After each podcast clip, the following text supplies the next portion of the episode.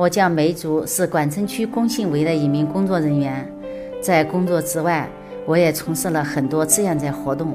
小时候，梅竹与大多数女孩子一样，对军人有一种向往。她曾怀着对军人的崇敬，只身前往老山前线慰问，历尽千辛万苦，将慰问品送到前方将士的手中。后来成为军嫂之后，她更加理解到作为军人的艰辛与不易。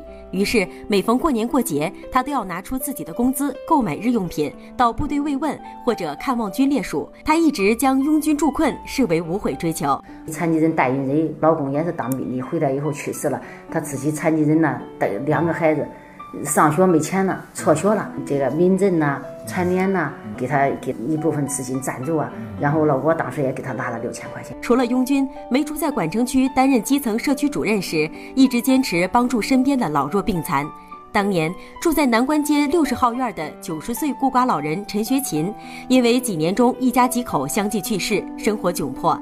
看到这种情况后，梅竹就主动带领社区工作人员一起照顾陈学琴老人。整整十年，老人把亲切的梅竹当成自己的亲闺女。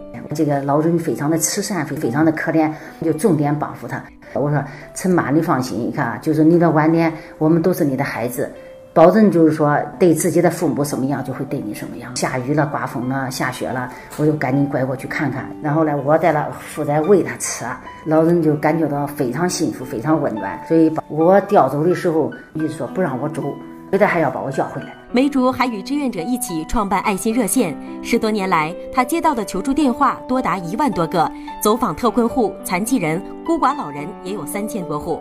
去年四月，梅竹荣登中国好人榜。梅竹就如她的名字一样，如梅如竹，清雅芬芳。要爱岗敬业，乐于奉献。我骄傲，我自豪，我是一名共产党员。